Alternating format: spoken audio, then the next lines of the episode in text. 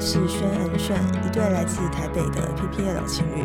我是淡静的炫，我是轩，在这里你可以听到我们分享生活中的大小事。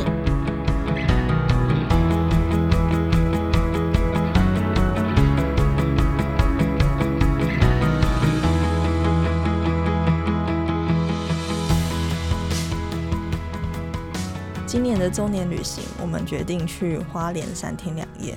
那跟以往不一样的地方在于，这次是我们的周年旅行。在去年的时候，我们也有两个人一起去旅行，那去的是清境。在今年寒假也有到台南，但是呢，在去年的时候，其实我们还没有在一起。那也是蛮奇妙，就是那时候我们还没有在一起，但是却是两个人已经一起去旅行好几次了，是吧，轩？对。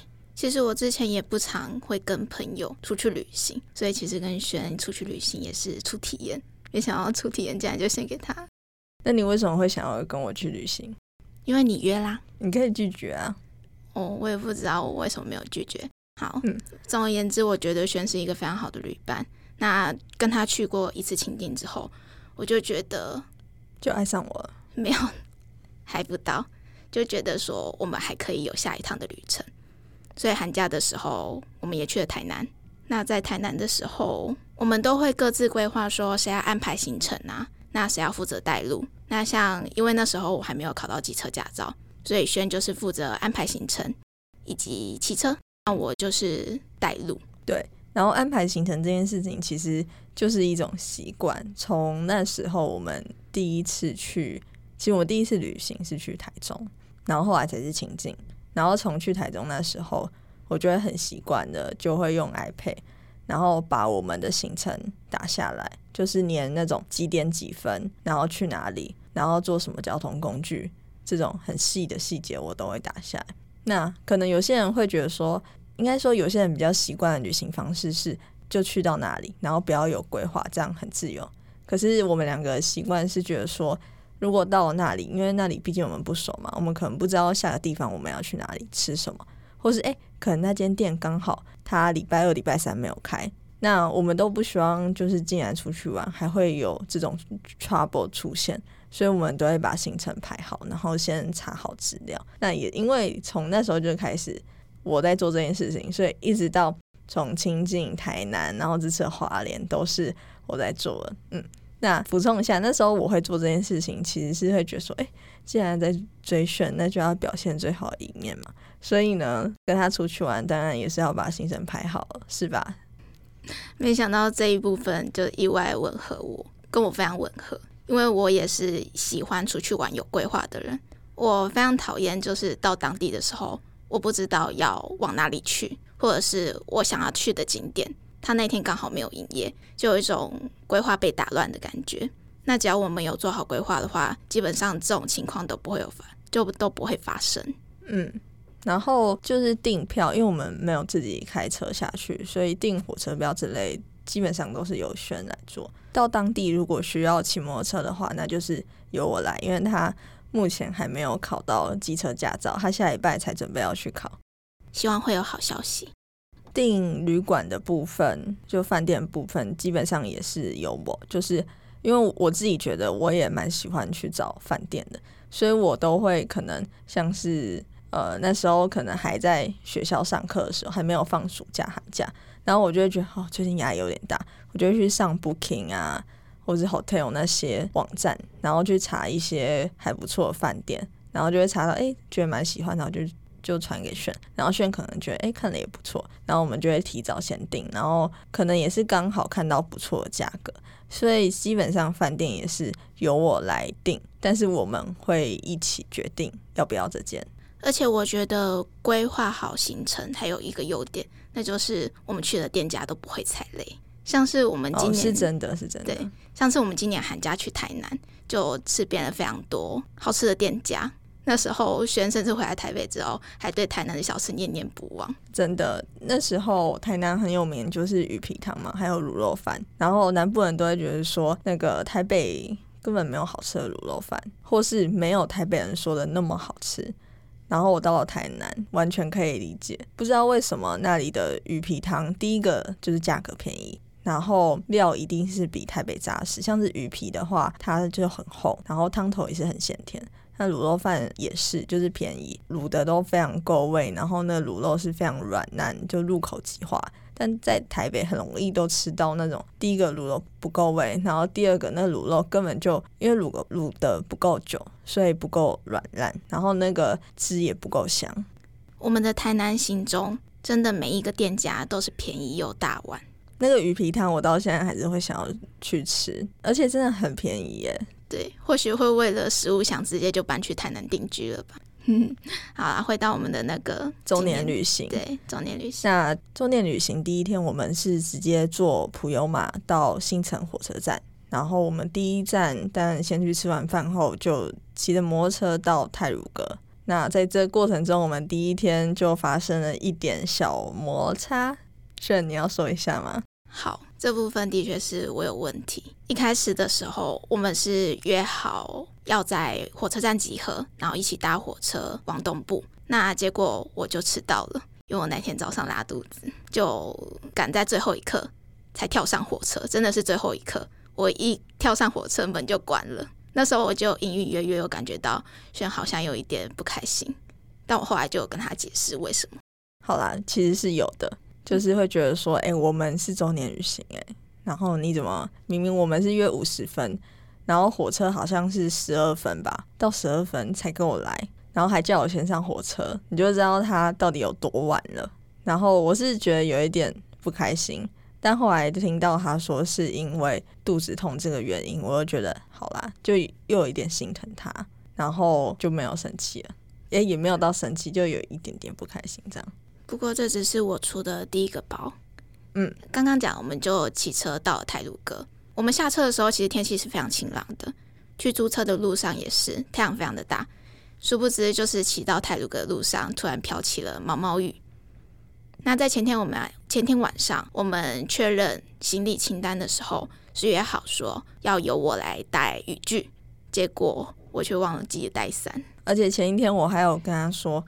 你有确认你已经有把雨伞放到包包里面了吗？然后他回答我是说有，他确定。然后隔天还是忘了带，我就记得我有带啊，就明明我打开包包检查的时候伞是在里面，不知道为什么到当地它就不见了。然后我觉得如果单纯忘记伞，好还可以。但是呢，因为我我那时候骑摩托车，然后又是骑泰鲁格，他那里嗯会有一些沙石车，其实他那个路是有一点危险，所以我要注意路况。然后又要就是想说，哎，我们接下来要走哪一条路嘛？要看地图。然后炫就是就出了包，我就觉得就有点不开心。这样，我忘记带伞了，我知道我有做错，所以我当时也很急于要补偿，我就马上开 Google Map 看附近有没有便利商店啊之类的，可以购买我们的伞具。那结果后来我是有找到便利商店。不过，因为那里的交通不是很安全，所以我们就决定还是直接骑车到游客中心那边，看有没有贩卖部可以让我们购买伞具。那里它是一线道，然后如果我要再回头转回去的话，有一点危险，所以后来就放弃。而且我们那时候离游客中心也很近了，好像两三分钟就到了吧？对。然后反正我们去到游客中心，那雨就越下越大。然后我就越来越不开心。然后骑到过后，我们去游客中心买完雨具，然后雨就停了。好，总之就是我们买完雨具。那我因为没有带雨具，所以我找到了补偿方法，就是马上找店家看有没有可以卖雨具，让我们补充雨具。不过轩他就因为骑车要注意路况，然后又因为下雨，所以就感到有点烦躁，就开始对我没有耐性。比如，比如。还要我比如，这样就是听众才知道啊。好，就从讲话的语气就知道了。像他可能平常他就会用很正常的声音、很平稳的声音跟我讲话，但他那一天就是口气有点冲。其实他这个毛病也不是一次两次，就是在他可能急于想要把事情做好的时候。像我们前面有讲过，我们出去玩会规划行程，就是为了要避免有意外发生。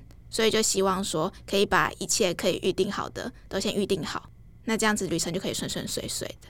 那轩他就是规划旅程的人，所以他就会希望说，我们这趟旅程都非常的顺遂，不要发生任何的意外。结果我就忘记带伞，而且就是他还提醒过。那那时候我当然非常感到非常的内疚，所以我就跟他道歉，并且找出了补偿方法。不过，不过我还是就是有一点不耐烦。然后我后来发现，因为我真不耐烦，然后炫就是也有一点不耐烦，应该算生气嘛，就是他可能没有那么开心。然后我就发觉到，哎，好像该停了，然后要去安抚一下女朋友的心情。我从来不会对炫不耐烦。我如果不开心的话，我一开始是会先选择不讲话，因为我知道如果两个暴脾气的话，在一起是没办法沟通的，所以我就会选择让我自己先冷静下来，再去跟他讲我的情绪。嗯，只能说渲染个性真是太好了，少在这边拍马屁了。他从高中的时候就是这样。那在当时候我安抚他后，他的心情就是有好了一些，然后我们也去走泰鲁阁那里的步道。那当然，就是我们在结束这旅程过后回家，因为我每天都会通电话嘛，那就再讨论一次，就是我这种坏习惯会对他不耐烦这件事情。那我们当然现在已经也解决完了，就是说，哎，就是他可能会出一些状况，那我比起在那边不耐烦，应该把这些时间拿来跟他一起解决。那我觉得这件事情很重要，就是。我我们往后一定不可能所有事情都很顺遂，一定也会遇到一些不如我们预期的事情。那如果我每次都在那边不开心，其实对我们这感情也不是很健康，嗯，是吧？没错，但他就是常常都会有这样的情况出现，就是到了这次，我们才终于好好的把它沟通完成。嗯，那后来有稍微讲开之后，我们去走步道的路上就都很顺遂。那天天气也很好，后来就没有再下雨了。对，就就下个五分钟吧，然后就突然没有下。诶，那炫，你要不要跟大家介绍一下我们这次走的步道？因为这步道是炫他查的。其实我们这次走了两条步道。那第一个步道它非常的特别，入口竟然在隧道的中间。我还记得那时候我在带路的时候，炫还好几次问我说：“哎，你确定我们走的路是真的正确的吗？没有带错吗？”因为他有时候都会带错路，然后我都会跟他稍微再确认一下，但这次他没有带错路。我们就走到了隧道中间，到了我们第一条步道小追路步道的入口。那小追路步道的话，其实因为大部分的人他都只会走第二条步道，所以小追路步道是环境非常清幽，人也很稀少。那我跟轩都是非常喜欢幽静的环境的人，所以我们那天就走得非常开心。只是去程就是一路的上楼梯，实在是让宅了在家两个月的我们有点体力不堪负荷。嗯，虽然那个步道在网络上只说你呃去程的话只需要十五分钟，那第一个是我们的体力真的是没有那么好，因为太久没有运动，之前疫情的关系，当然还有加上我们拍照，所以我们应该走了三十分钟有吧，就直接两倍。那在我们第二个走步道就是沙卡当步道，沙卡当步道就是泰鲁格那里非常著名的。如果大家有去过泰鲁格，相信你们一定都有走过那个步道。其实像我们那一天去是平日，不过还是有非常多的游客到沙卡当步道。这条步道全长总共有两个小时，不过因为我们那一天并没有安排太多的时间在走步道上面。所以我们大概走了三分之一左右吧，我们就返程了。不过在这前三分之一，我们就看到了非常多的美景。那里是一条非常适合夏天行走的步道。因为你在走的时候，两边就有峡谷挡住，所以太阳并不会直射下来。再加上峡谷中间就是溪流，所以可能是因为它那个地理环境，你那里的气温其实是有下降了，然后又有遮蔽石头的遮蔽物，所以走起来是非常舒服的，是吧？对，就那里的海拔其实不高，但我们却有感觉到比平地还要气温更低的舒适温度。后来我们就走了三分之一的路程就返程，返程我们就游走的比较快一点。跑完步道后，我们就到晚上预定好的民宿办理入住。我们这次找的民宿是选找了非常多资料筛选出来的。我们这次找的民宿是一栋 villa，就是我们是自己一整栋。那为什么会想要找这种可能价格会比较高一点的住宿呢？就是当然是因为这是我们的第一次的周年旅行吧，所以就把钱就花下去了。而且其实我们一年也只有两次这种三天两夜的旅行，就是寒假和暑假这两次而已。这次的住宿规格简直就是按照小蜜月的规格去办理的耶，没有那么夸张，两天都住得很好啊。哦，那既然说到我们第一天住宿，我们就讲再说明一下，我们隔天的住宿也是住苏澳的延波饭店。那我们的房型呢，我们还有升级，升为山景房。其实去苏澳应该是要看海吧，它有海景房。但是光从山升到海就要多个一到两千块，那我们就觉得说，哎，其实我们有山景已经很好了。我们刚好在整栋建筑物的角最角角，所以我们有两面落地窗，你在边泡温泉的时候就可以边看外面的山景，真的是住的很好。第一天的行程我们是去泰鲁阁，过后第二天一样是在花莲新城那里，我们去玩沙滩车。第三天后，我们就到了苏澳去玩 SUP 了。那这几个景点中，炫，你觉得你最喜欢哪一个？我最喜欢沙滩车。怎么说？沙滩车那个行程，把我跟炫讨论之后，是要由炫来驾驶沙滩车。嗯，因为我有机车的驾照，所以我们两个原本都想说，嗯，那炫应该可以很好的驾驶沙滩车吧？我自己也这样觉得。结果完全不是，他连转弯都转不了，就是夸张到。后来老板直接说：“哎，你们两个下车下车，前后互换吧。”然后呢，我一开始还有点紧张，想说换炫他去骑，因为他还没有考到骑车驾照、机车驾照。结果呢，他骑的还真的还不错，哎，真的有模有样的，跟炫完全不一样。偷偷在面。那除了沙滩车，你你觉得还有什么地方你喜欢？这次的沙滩车行程，除了骑沙滩车以外。我们还有在海边拍了很多美照。如果大家对花东一些景点有耳闻的话，应该会知道这个景点就是天空之镜。我们就是直接骑了沙滩车到了海边，然后有非常专业的向导帮我们拍了很多美照。他拍出来的效果真的非常漂亮，是完全没有办法想象，完全没有经过修图，但却可以拍出跟天空融为一体的景色。嗯，我们有把照片放在我们的 IG 上面。大家如果有兴趣，可以去看。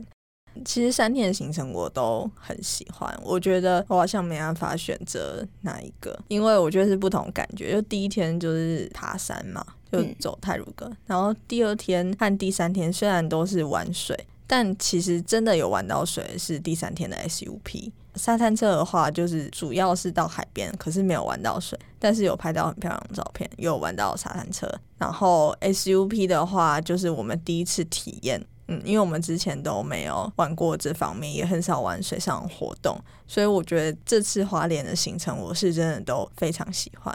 我也非常喜欢，不过沙滩车行程我特别喜欢，是因为就是看到旋出球。哦，原来是这样。没有啦，就是也很好玩，然后拍出了意想不到的美照，就是有额外的收获，所以我就会觉得特别好。再来是我们食物的部分，你觉得这次有让你比较喜欢的吗？我觉得我们第二天晚上在苏澳吃的一家日式食堂还不错诶。哦，那间我自己也很喜欢，然后那间是我去网络上查的，因为。苏澳那里，如果大家去的话，应该会去吃那里的海鲜嘛。那他那里可能都是一些海鲜餐厅，就是你可能一群人去的话，吃应该会比较划算。可是我们只有两个人，所以我就看有人推荐那里，你可以吃到苏澳很新鲜的海鲜，可是也很适合两个人去的，就是我们去的那间日式食堂，因为它的菜式是一份一份个人的定时，所以就很适合像我们这样子，就两个人去。也不用怕吃不完浪费，又可以吃到很新鲜的海产。对，所以你是点青鱼对不对？对，我是点青鱼。来描述一下它青鱼的口感。它的青鱼就是非常的软嫩，再挤上一点柠檬汁，哇，那真的是不得了。它一份定时也没有卖非常贵的价格，可是它的肉质非常的饱满。说到这，我想问一下璇，我们特地订了这家日式食堂，就是想要去吃它的海鲜。那为什么你到那边却点了三层楼的套餐呢？其实就是我点餐常会遇到类似的困扰，就是我明知道去那里的餐厅应该要吃他那里最多人点的，像是这间嘛，就一定是要点它的海鲜。可是我就是一个肉的爱好者，我就觉得说有肉的选项，我为什么不选呢？因为我真的太喜欢吃肉，然后它看起来就是好像也是还不错，但确实我点那三层肉，其实吃起来真的很好吃诶。可是我觉得还是要点海鲜的吧。像我的青鱼就非常好吃啊，但我想吃肉，他还偷吃一口我的青鱼。对，我就想说啊，没关系啊，我点肉啊。如果我真的很想要吃鱼的话，反正可以吃选的，对不对？真的太奸诈了，我就少了一口青鱼了。所以我这三天中最喜欢的应该就是这一餐吧。那我们早餐的部分其实都是民宿和饭店都有付。那第一天就是我们住的那个 villa，它就有附早餐。那那早餐我们两个都觉得很喜欢，就是它很简单，三明治，然后里面就是番茄、蔬菜、肉，腌制过的肉，然后水果、咖啡豆，还有饮品。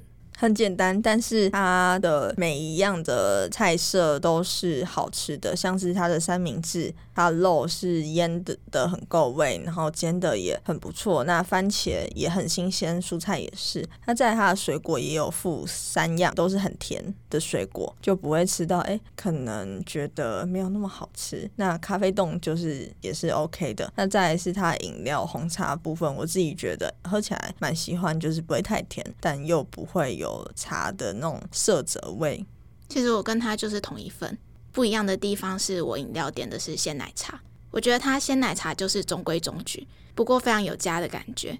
我觉得一间好的民宿就是要让客人有宾至如归的感觉，这间 villa 就很成功的做到。如果下次还有机会去华东的话，可能会考虑再住一次吧。而且，尤其是你如果是在暑假的旺季或是年假旺季，通常你到处去哪都很多人，即使你住饭店，还也还是很多人。可是那间 villa，我觉得它有价值的地方在于说，它一次只会接三组顾客，所以意思是说，即使现在很多人，你到那里还是在一个很清幽的环境。那它的地理位置也是很靠海边。所以我觉得，如果大家很喜欢很清静、安静的环境的话，然后想要有一种放假度假的感觉，我觉得非常推荐那间。那要不要跟大家说一下那间叫什么？好像是叫沿海博度假别墅。没错。说到这里，我还想跟大家分享一下我们第一天的一个小插曲。在晚上的时候，我们本来有安排好要去吃一间餐厅。不过，因为中午我们安排的那间餐厅，因为疫情的关系没有办法内用，所以我们就把晚上的那间餐厅移到中午去吃。那我们晚上的行程就空出来了，不知道要吃什么了嘛？后来轩他就临时上网找了，我们可以订烟坡的餐盒。到目前为止，家庭之下都很完美。殊不知，我们到了烟坡拿餐盒的时候，却被告知我们订到的餐盒是在花莲市的烟坡，但我们。离我们最近的那间烟坡是泰鲁阁的烟坡，两间骑车距离要长达半个小时嘛。嗯，对，就是其实花莲市有一间烟波饭店，然后在花莲的新城乡那里也有一间泰鲁阁烟波饭店，结果我们就不小心订到花莲市。后来我们就把它取消。那在泰鲁阁的那间烟波饭店，他们也有一些晚餐的服务，也可以外带。那我们就点了一个粥，然后一个葱抓饼，很简单，但是它的那个粥的量其实蛮多的。当然，饭店的东西会有点小贵嘛，呃，吃起来我觉得还算 OK，就是很好吃。那价格高了一点啊，反正我们就出去玩嘛，所以就是可以接受。再是我们第二天，不是我们有说我们这次早餐都是饭店付的，那第二天也是，就是苏澳的烟波饭店。我们这次跟烟波真的是太有缘了，真的。其实我们上次去台南的时候，也是住台南的烟波，我们简直是要把全台湾烟波都住完了。但是烟波饭店真的也是蛮推荐的，但是还是要看大家大家的喜爱。有些人出去玩就喜欢住饭店，或是。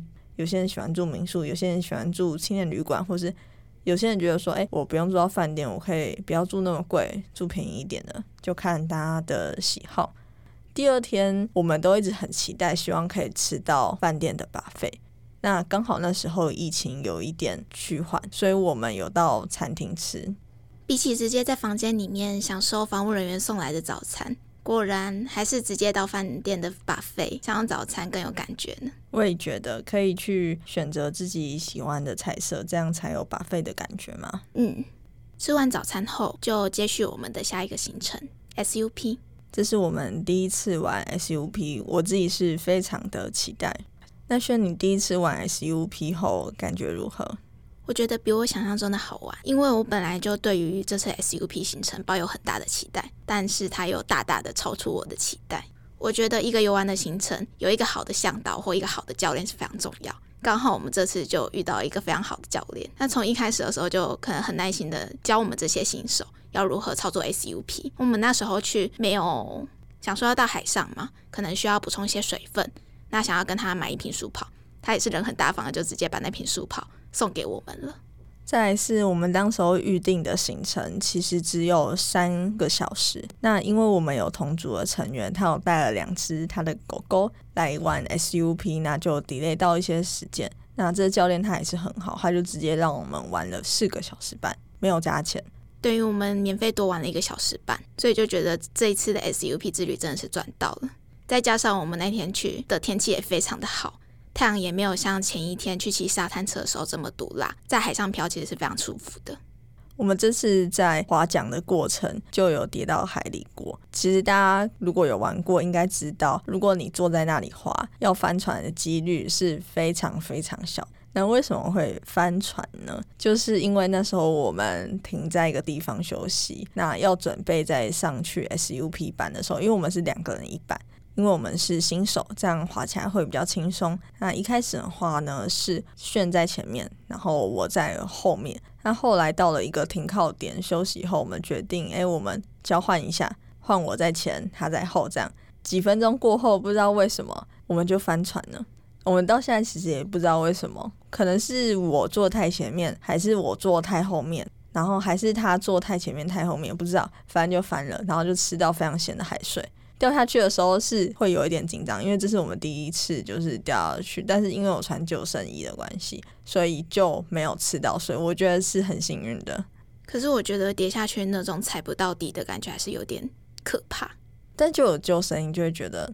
还好，重点是没有吃到水，因为吃到水真的很不舒服。嗯，然后我们也觉得也要感谢，就是说，哎，我们那时候掉下去，后来我们就算是玩的蛮开，也有学着要如何站在桨上面，虽然会一直摔倒。对啊，反正都湿了，也不用怕说会掉到海里或怎样的。然后在这里，真还是要提醒大家，尽量不要带手机，因为我们那时候就没有带手机。我想，如果我们那时候带手机，应该。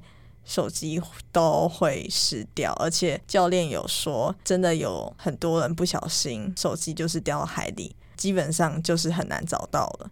所以他那时候就跟我们说，建议我们不要带，我们就乖乖的听教练说的话。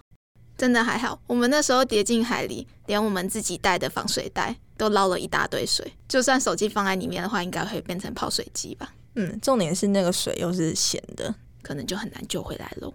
结束 SUP 我们周年旅行最后一个行程后，我们就搭乘火车回来台北了。选那我们的第一次周年旅行，你的心得是如何？我觉得偶有小摩擦，但大致上来说是一次非常好的旅行体验。而且我很久没有到东部去旅行，这次又刚好遇上非常好的天气，人烟又没有到想象中的这么多。那这次周年旅行满分十分，你整体而言你会帮他打几分？我会给他九分。那所以差在一分是？一分是我觉得下一趟旅程会更好。好的，这样我好有压力哦。不要有压力，那就是因为太有压力了，所以才常常会在旅途中间偶有突发状况的时候，就感觉到心情不佳，开始没有耐心。哎，但是说真的，我那不耐烦是只有一下下而已。但是只要有那一下下，就足够影响到整趟旅行的品质了。好啦，所以你打九分。话说，我们明年寒假可以再想一下要去哪里了。最近刚开学，下一集的 podcast 我们准备来做一集开学心得，大家可以期待一下。下次大家听到我们俩的声音，可能就不是那么有活力了。嗯，对，因为接下来我们现在还是线上上课，然后后来就不是线上上课，就要开始通勤，感觉就很疲惫。OK，那以上就是我们这次周年旅行的小分享。大家如果喜欢我们的内容，记得订阅我们或留言给我们一些建议鼓励，让我们有动力做出更好的内容。我们 EP 三见，拜拜。